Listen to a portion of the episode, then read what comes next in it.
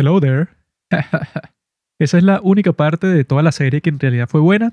Spoiler alert, la parte en que Obi-Wan va a conocer a Luke por fin después de tanto tiempo y lo saluda con el famoso Hello there. Oh sí, mi parte preferida de toda la serie. Me encantó, la amé. Solo esos tres segundos en que le dice eso a Luke. El resto de la serie es una gran basura. Una mierda total, una mierda total. ¿Quién lo hubiera esperado que Obi-Wan sería la peor serie de la historia de Disney Plus? Yo no. Yo tenía grandes esperanzas para esto.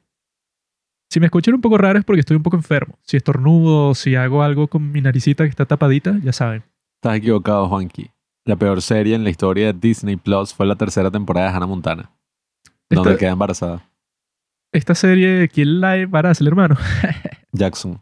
Jackson. Esta serie o ese, ¿cómo es que se, el que se llama el que trabaja en la tienda de la playa?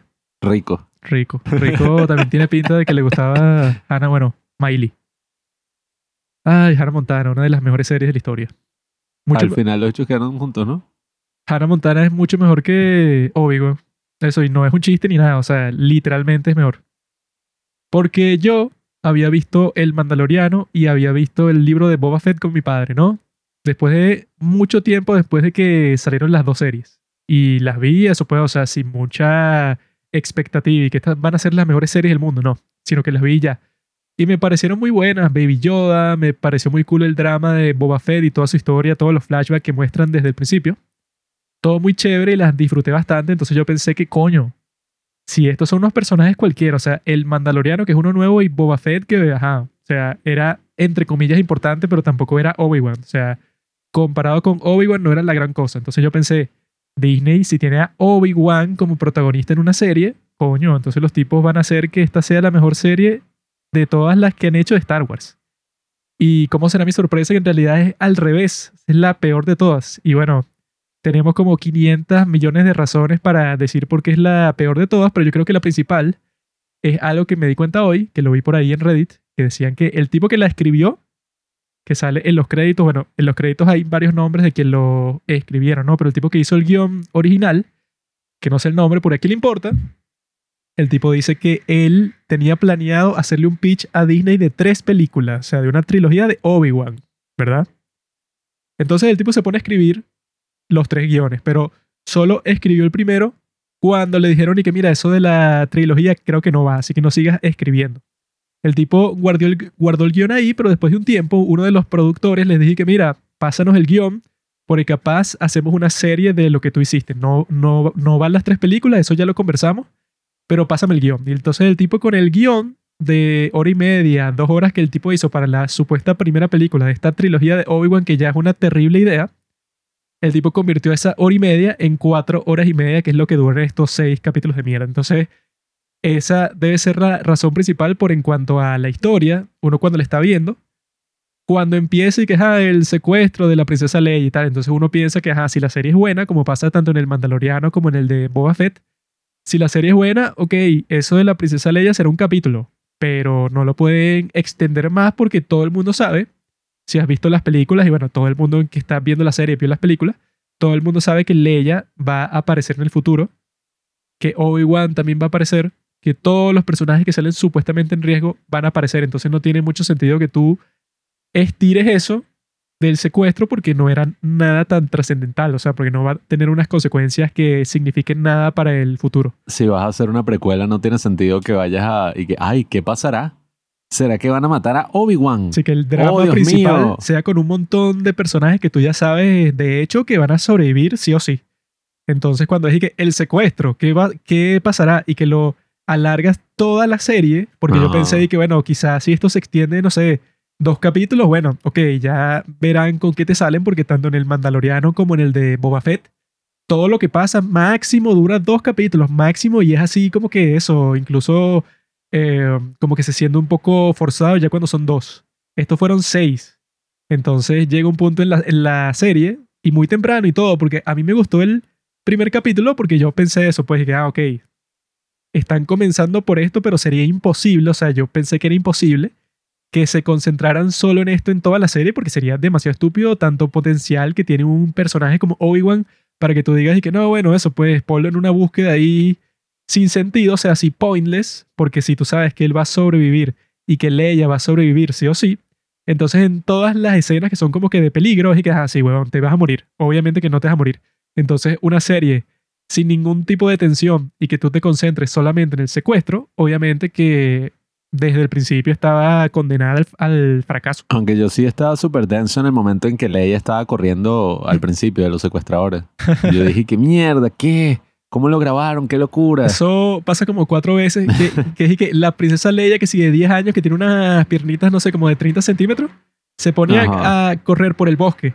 Y entonces los tipos que la están persiguiendo, que son unos secuestradores, eso, unos tipos malos, los tipos que si se tropiezan cuando le están persiguiendo, se chocan con los árboles, y es que, bueno, ¿qué es esto? Una película para niños. Una esto nunca pasaría. en todos los sentidos. Y bueno, yo había escuchado que iban a sacar una película de Obi-Wan cuando empezaron a anunciar y que no, el universo cinematográfico de Star Wars. Hemos tenido la mejor idea, la idea del milenio. Agarrar una, no sé, saga que era una trilogía y que ya con la otra trilogía ya era como coño, listo, o sea, ya.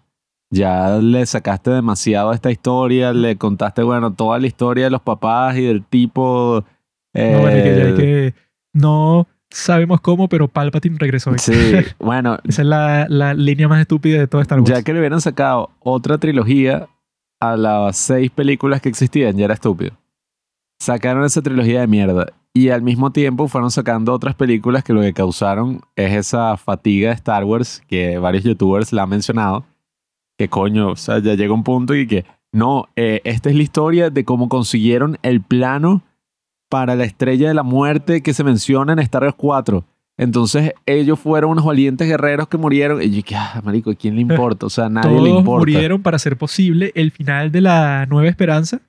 Porque eso, ellos tienen los planes de la estrella de la muerte, pero ¿cómo ellos habrán obtenido esos planos? O sea, eso es un misterio que todo el mundo se habrá preguntado durante su vida y lo respondieron con Rogue One y bueno, y con Solo. Sí, bueno, que- ¿Por qué Han Solo se llama Han Solo? Y que, ah, no, bueno, es que tú ves, el tipo lo estaban llamando así, no sé, que estaba que si yendo para un sitio y le cambiaron el nombre, que si los Mm. tipos de migración Ah, y en fin. no vaya solo. Eh, Acompáñanos. es que es una mierda porque todo el punto de que un personaje sea cool es el misterio detrás de ese personaje. Y yo, bueno, yo vi, yo me acuerdo cuando anunciaron eso que fue como que va también a salir una película sobre Obi-Wan. Y yo dije, ¿qué? ¿Cómo? O sea, ¿qué te van a mostrar? Y entonces cuando salió esa de solo, como fue tan mierda y casi que nadie la vio, Mm. dijeron y que no, mira, el proyecto se para, el de Obi-Wan. Y bueno, nada, empezaron con estas series que yo sí creo que son buenas porque, bueno, yo solamente he visto El Mandaloriano, la primera temporada, pero lo que hace buena la serie es que no tiene nada que ver con la historia esta de la saga de Star Wars. Porque, ajá, al final es una historia, ¿no? Pero si tú vas a hacer una serie, la haces en ese universo donde literal hay, bueno, miles de planetas y miles de cosas, puedes crear lo que te dé la gana. Y existen que si novelas y videojuegos y mariqueras y todo un fandom ahí de gente Así yo nerd. vi que eso, pues, que con respecto a esta, que si el grupo ese de los que cazan Jedi, de los inquisidores, son sí. que esos salen en las Clone Wars y, y salen en esta otra serie de Star Wars, y entonces lo Esos son que canon. pasa con ellos aquí son esto y esto, o sea, ya tienen como que una mitología y un montón de cosas que pasaron con estos personajes que los presentan aquí, los tipos que cazan Jedi, los inquisidores, y que eso fue lo que causó la controversia con respecto a esta serie, que fue una bastante estúpida, que es que no, eh, este personaje, la tercera hermana, ella es negra, y entonces por eso es que la gente dice que no le gusta la serie, porque no le gusta tener un personaje negro, y por eso es que la boicotean y dicen que es mala, cuando en realidad ese personaje es una porquería. Eso, vamos a dar todo tipo de spoilers en este capítulo, porque incluso si no la has visto, bueno, o sea, no la no hay, no hay razón para verla de lo mala que es, pero la historia de este personaje que la revelan poco a poco, cuáles son sus motivaciones y la causa por la que ella se convirtió en ese monstruo que es, Sobrevivió en school shooting. es porque la tipa está en el templo Jedi con sus amigos y llega Anakin y los mata a todos y le mete un sablazo a ella y ella queda medio muerta ahí, ¿no? Ella sobrevive y hace que el objetivo de su vida sea vengarse de Anakin por lo que le hizo, pues porque mató a todos sus amigos. Entonces ella se le ocurre meterse a cazadora de Jedi y no solo cazadora de Jedi, sino ser una maldita. O sea, es como que la más agresiva del grupo que los demás miembros del grupo le dicen todo el tiempo y que mira, cálmate. O sea, estamos cazando Jedi, pero no puede ser tan agresiva porque se nos van a escapar. Y es exactamente lo que les pasa. Se le escapa el mismo tipo que están buscando porque ella no puede calmarse un poquito, ¿no? Estuvo a punto de matar a los padres adoptivos de Luke, como bueno, así pues, y que vamos a matar a este granjero a su familia porque sí. No, es que ella, eso. Entonces, su plan es y que, ok, si yo consigo a Obi-Wan Kenobi, entonces yo sé que Darth Vader es Anakin porque yo la vi. O sea, yo, yo fui la única, casi, o sea, de todos los que estuvo ahí que sobrevivió. También sobrevivió Grogu, pero eso no lo muestran. Ah. Él- ella vio eso, ¿no? Entonces su plan es y que, bueno, si yo consigo este tipo que Darth Vader lo está buscando, entonces yo voy a estar en el círculo de confianza de este tipo y cuando se voltee lo mato, ¿verdad? Ese fue su plan. Y es tan patético porque cuando ella intenta hacer eso, Darth Vader la destruye, pues, o sea, juega con ella como si, como si fuera una padawan así, pero primeriza. La, Es que- la tipa lo ataca por detrás y el tipo no saca ni, ni su espada y la, y la domina completamente. Como si fuera una Padawan primeriza. Se nota que no ha estudiado ninguna de las artes oscuras. Y este Darth Vader, bueno, se burla de ella y le dice que yo ya sabía durante todo este tiempo lo que tú querías hacer. Yo no sé y mucho es sobre... gracioso porque um, esa misma tipa le... ¿Cómo se llama? Le lee la mente, ¿verdad? A un huevón ahí, ¿no?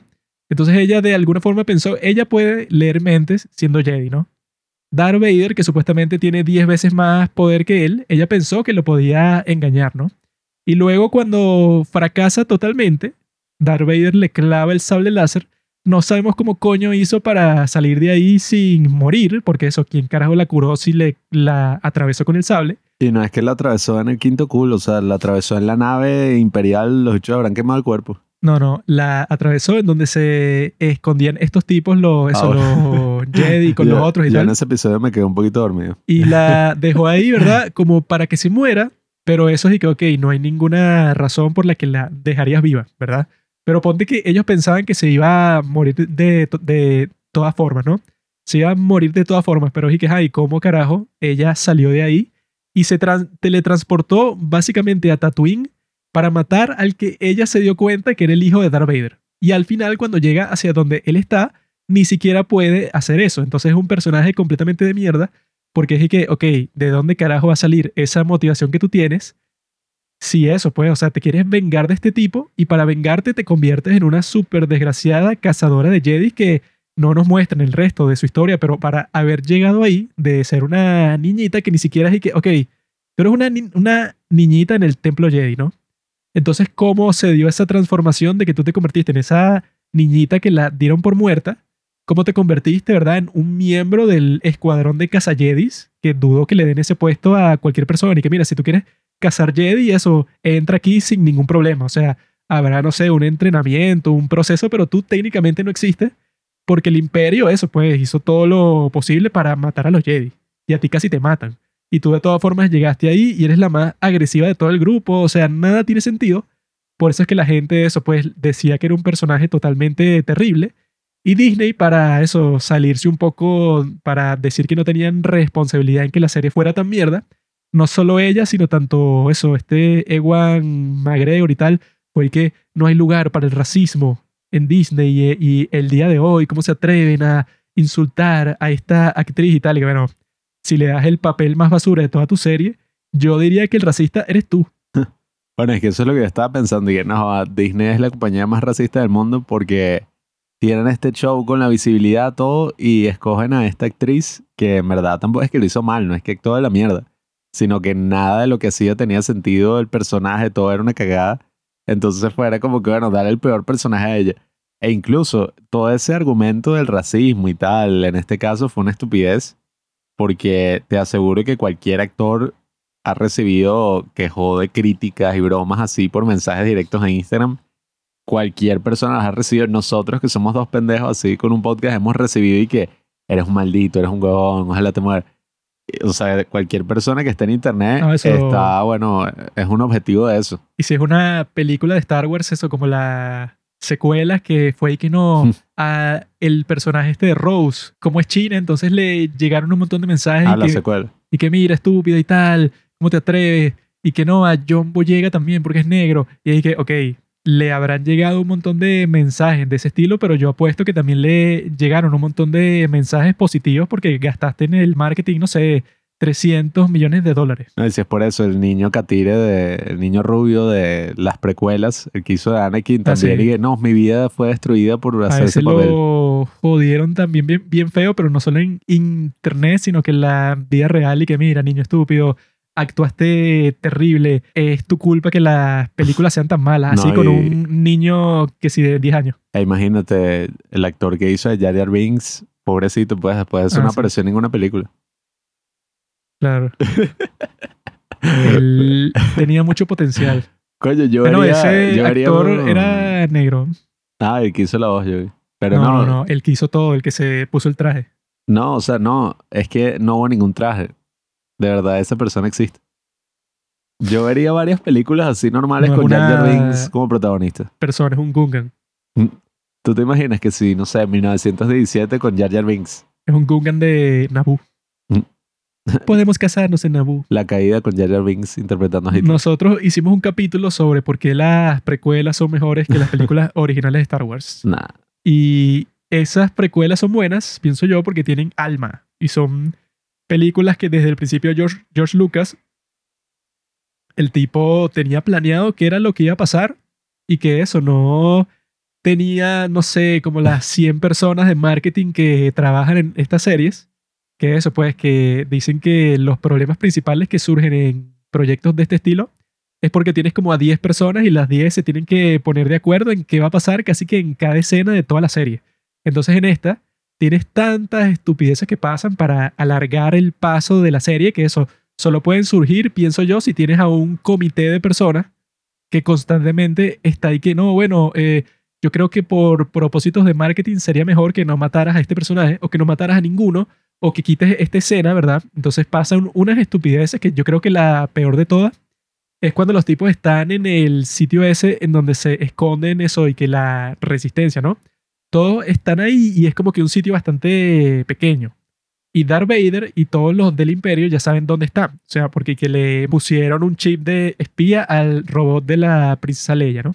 Entonces cuando están todos ahí, llega esta tipa, la tercera hermana del grupo de los inquisidores, ya como con, no sé, con 100 soldados, ¿no? Y el grupo que está encerrado ahí son como, no sé, como 40 personas. y ahí hay como que una puertica para entrar, ¿no? Entonces llega un punto que con un cañón vuelan esa puerta y empiezan a entrar los soldados, ¿no? Y cuando entran los soldados, que coño, son como el, no sé, casi que el triple de, de- de la gente que está ahí, ahí es que tú piensas y que, bueno, listo, se murieron, ¿no? O sea, porque coño, ¿cómo, cómo van a ser? Porque no son solo los soldados, sino es la tipa esta, más Darth Vader, o sea, están demasiado jodidos, los otros tienen un cañón y todo. Pero pasan las escenas, una tras otra, hay como que un montón de cortes entre las escenas de acción.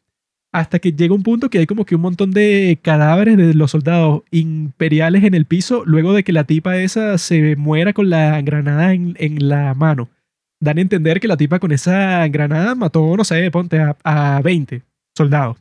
Pero los que habían afuera eran muchos más, pues entonces llega un punto que los tipos y que ah, van a escapar justo después de, que pasa esa masacre. Y es como si solo quedara Darth Vader. Y ahí es que pasa lo más estúpido de, todo, que es que no, ellos van a escapar, entonces tienen como que una nave señuelo que está tratando de eh, despegar, ¿no? Y Darth Vader, como lo ponen el tipo más poderoso de todo el mundo, el tipo agarra la, la nave con la fuerza y no la deja despegar y la empieza a despedazar, ¿no? O sea, el tipo lo ponen como alguien omnipotente, ¿no? Y mientras él está haciendo eso, detrás de la nave despega otra nave súper rápido, así como que y se pierde en el espacio. Y Darth Vader se queda como que, ay, me engañaron. Y dije que, ay, tú no eres el más poderoso del mundo y no sentiste que esta nave no era en donde estaba todo el mundo, sino era la de atrás. Y los tipos eso escapan. Y escapan cuando tenían eso, las super mega naves esas imperiales en órbita, que es y que, ay, ¿cómo lo hiciste? Bueno, o sea, cuando te ponen como que eso, pues la, la cuestión de la estrategia, que, ok, ¿cómo estos tipos van a hacer para pelear contra este otro bando? Que lo hacían muy bien en el Mandaloriano, que siempre lo ponían a él en las, en las peores circunstancias de- del mundo, así como que, ok, tienes, no sé, a 30 soldados contra ti. Entonces el tipo casi nunca peleaba directamente con ellos, sino que se buscaba una manera indirecta de pasar por la dificultad. En este caso, no te muestran eso, sino que te muestran tantas estupideces que pasan durante toda la serie, que luego de eso y que no, sí, eh, Obi-Wan se va a ir por su lado, ¿no? Eso pues para que la gente que está en el transporte escape, ¿verdad? Porque Darth Vader solo lo quiere a él, ¿no? Entonces muestran una escena en donde es y que, mi lord, hay una nave que está escapando de la nave principal que nosotros estamos persiguiendo.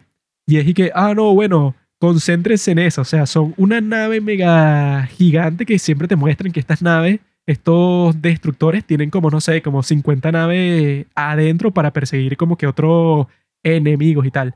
Y en este caso es que no, olvídense del otro transporte, vayan todos contra Obi-Wan. O sea, así como que un montón de cosas súper convenientes para que se mantenga la historia y que eso pues es como que demasiado forzado porque ellos mismos saben y que claro, todos estos personajes al final tienen que sobrevivir, entonces llega un punto que tú te preguntas y que, ay, ¿para qué la hicieron?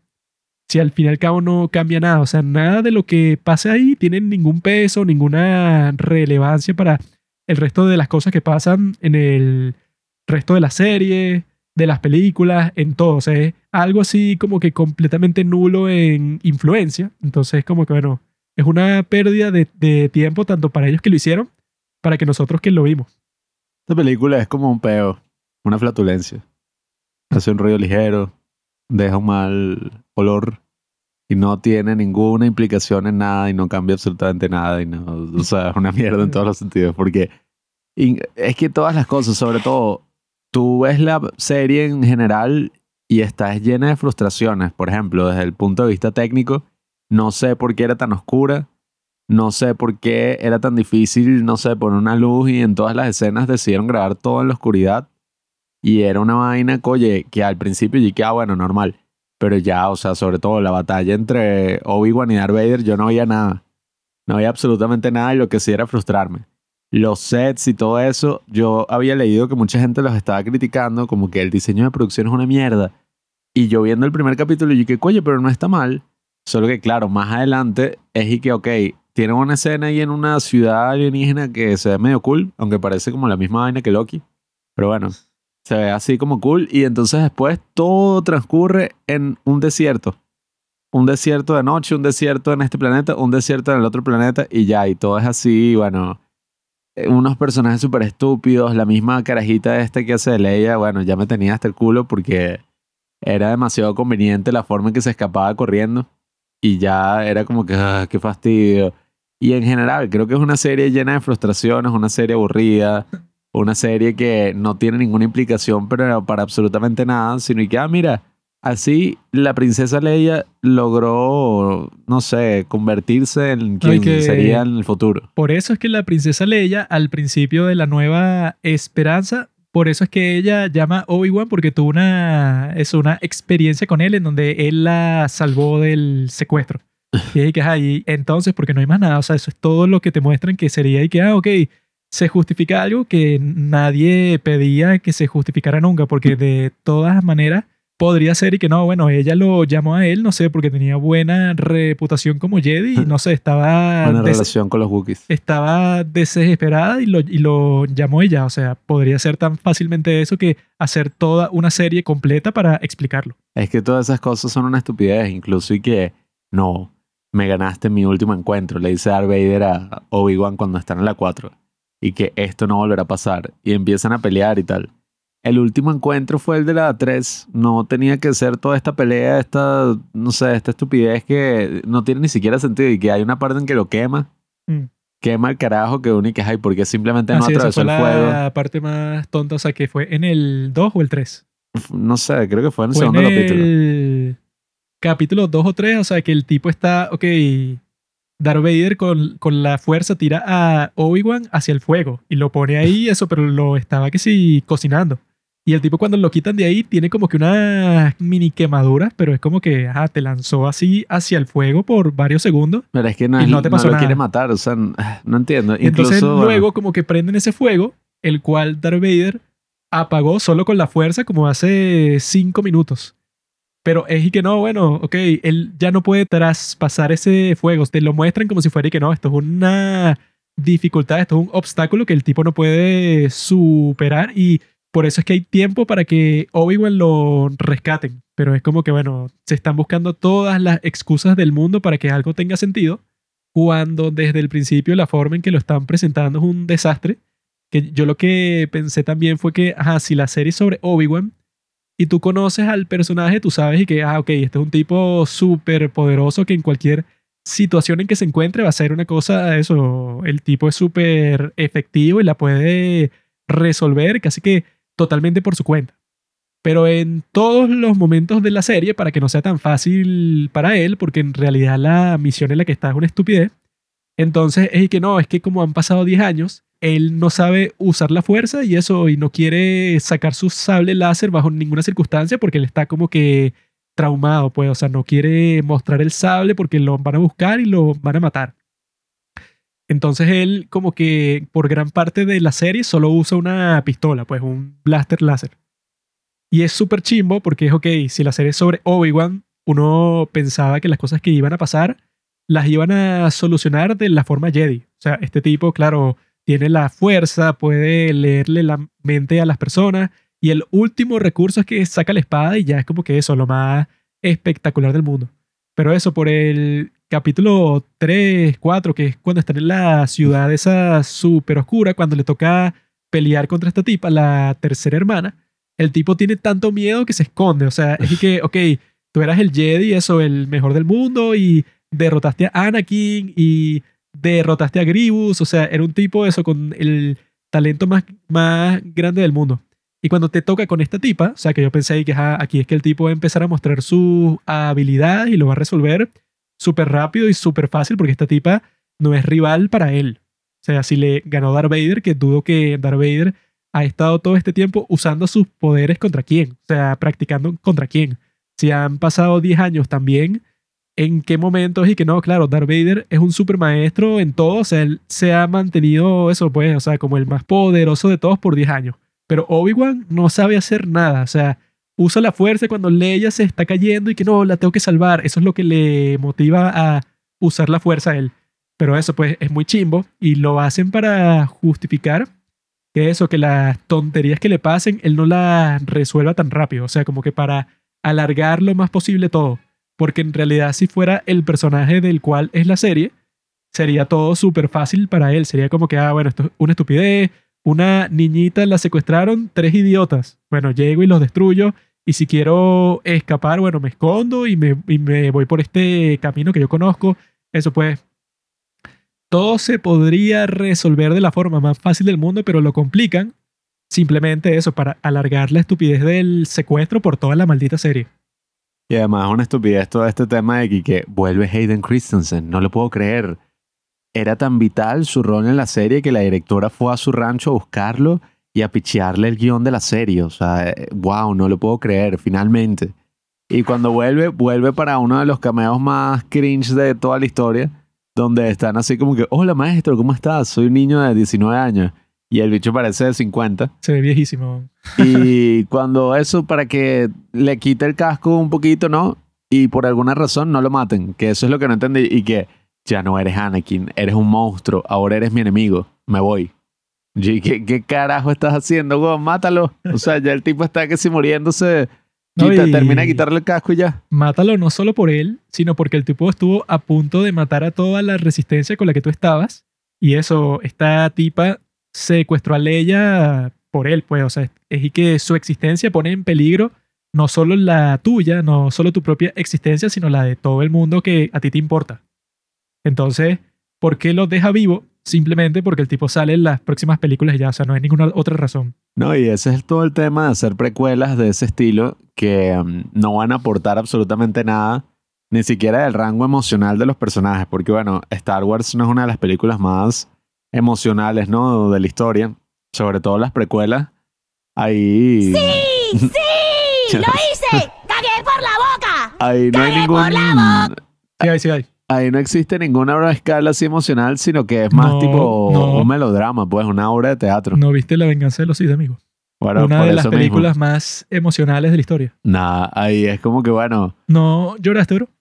No, pero no emocional en ese sentido. Las emociones de los personajes nunca entran en juego porque hasta los mismos Jedi son, que bueno, eso creo que lo establecieron fue en las, en las precuelas y que no, Los Jedi son monjes. ellos no se pueden enamorar, ellos no pueden tener sentimientos, no pueden hacer nada. ¿Y qué le dije? Los Jedi son los que los budistas llaman ascetas.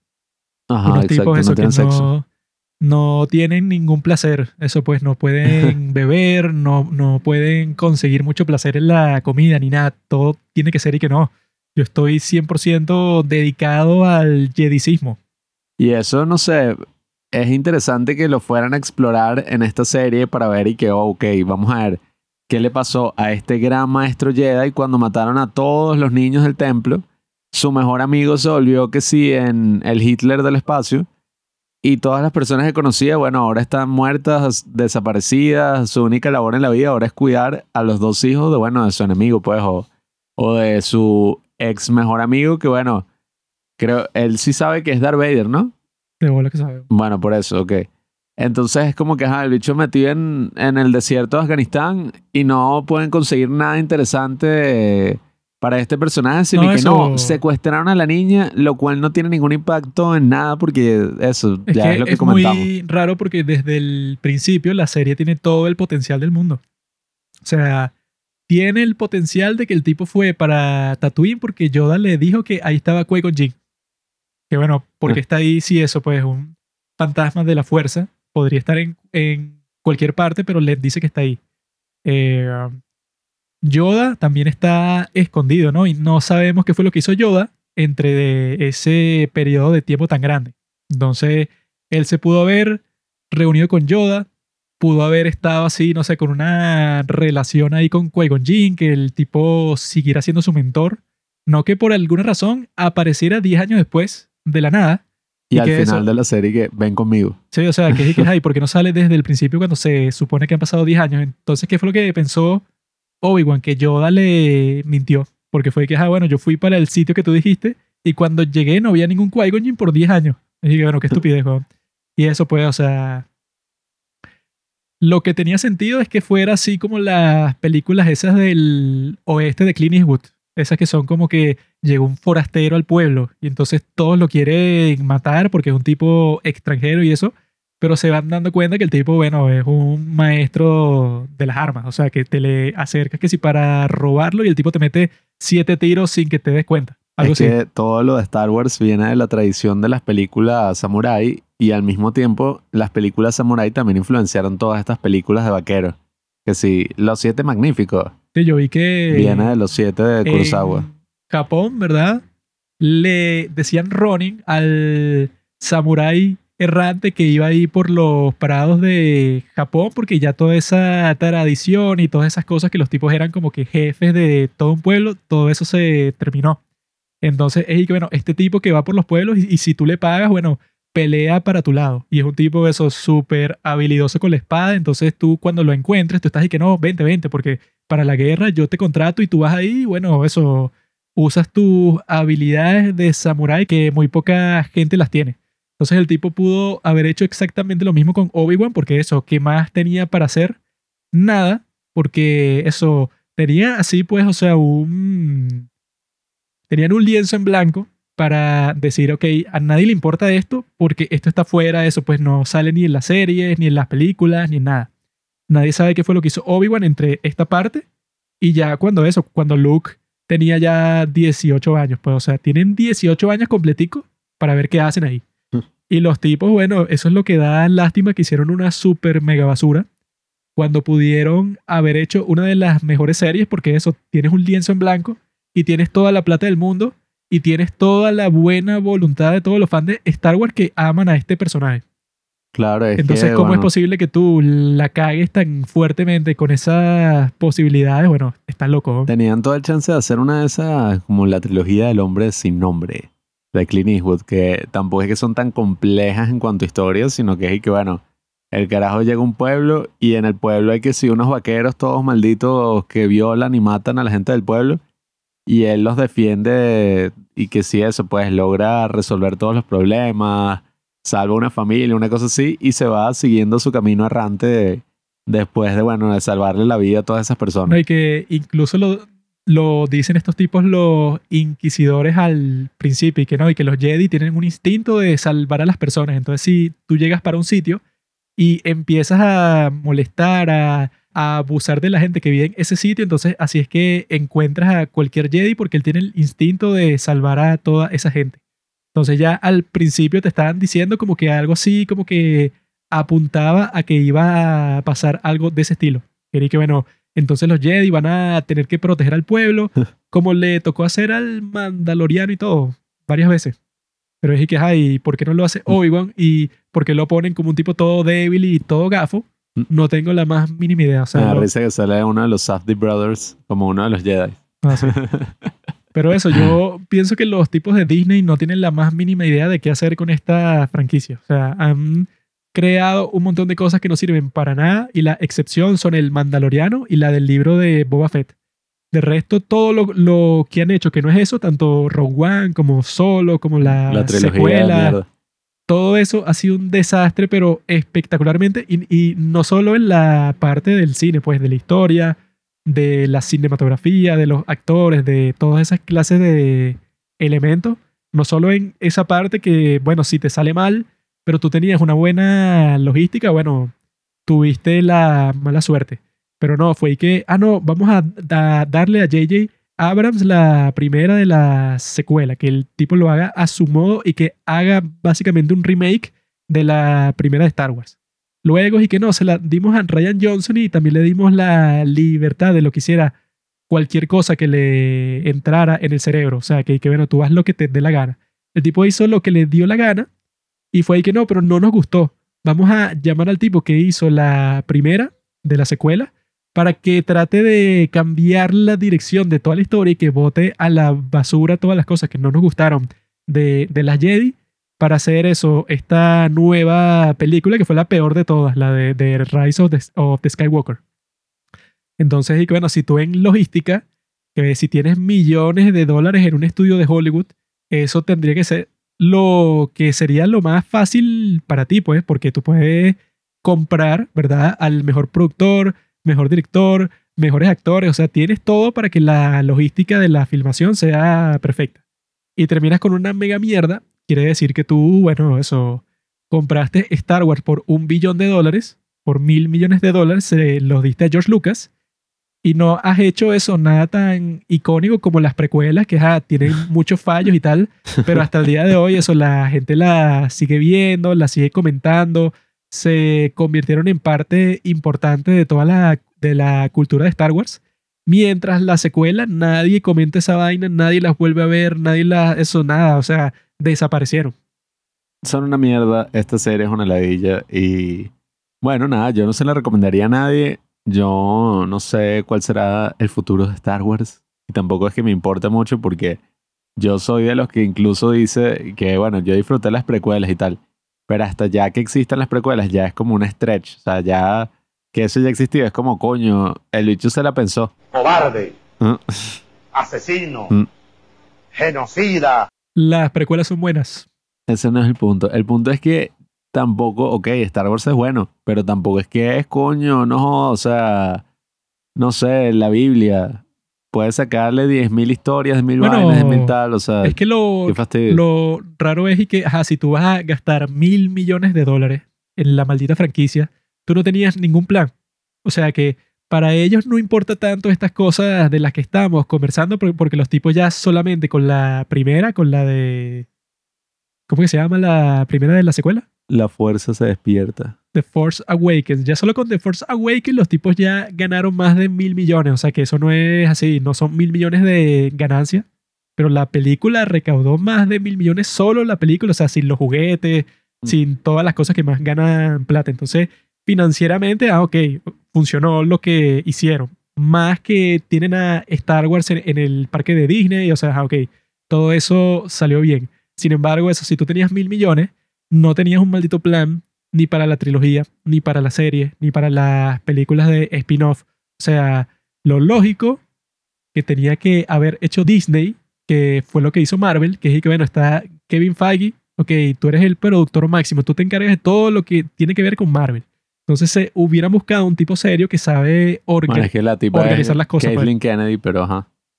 Dicen que es media mierda las cosas que hace y que, no sé, igual. No, eso pues. Si te buscaste una inútil y le diste todo el control, bueno, peor que peor, pues eso ya es como que la peor opción de todas. Pero si te buscas un tipo que ya ha demostrado que, bueno, que le vas a dar el poder para la franquicia que más te costó dinero de todas, coño, alguien que en realidad tenga todo el plan y que eso, si Marvel lo pudo hacer, ¿verdad? Que no, que no existía tal cosa así como que el universo de Marvel, sino que eran como que un montón de superhéroes, uno tirado para acá, otro para allá, y se tuvieron que inventar como que una mega estructura para combinarlos a todos, y fue poco a poco. No has leído los cómics, imbécil. Hacer eso con Star Wars sería mucho más fácil, pues, porque no es y que no, la historia de Iron Man, que vive en no sé dónde, la historia de Spider-Man, o sea, que era así como que todo súper individual y tú lo tenías que conectar. Sino que en Star Wars es que no, ya todos están conectados, todos se conocen, todo está ya junto. Y eso, pues, si tú te quieres sacar un spin-off, bueno, puedes, pero en realidad era una tarea mucho más fácil que la, que la de Marvel, pero los tipos lo hicieron de la peor forma posible que yo he visto en el, en el mundo entero. Bueno, amigos, no vean Obi-Wan eh, vean si les provocan las precuelas, si no juegan los videojuegos que también son buenos. Así que bueno amigos, les digo que se preparen porque vamos a sacar un capítulo sobre las cosas estas nuevas de Star Wars con un amigo mío y vamos a conversar sobre todo eso, más específicamente eso, las secuelas que no las hemos comentado hasta el momento, pero de ahí también podemos sacar, bueno, todas las críticas del mundo como se hizo con Obi-Wan. Esperen eso prontamente y bueno, que la fuerza los acompañe. Gracias por escuchar Los Padres del Cine. Síguenos en Instagram para enterarte de los nuevos capítulos que iremos publicando. Si nos escuchas por Spotify o por Apple Podcast y piensas que este podcast vale 5 estrellas, califícanos. Si no, mejor escríbelo en tu diario.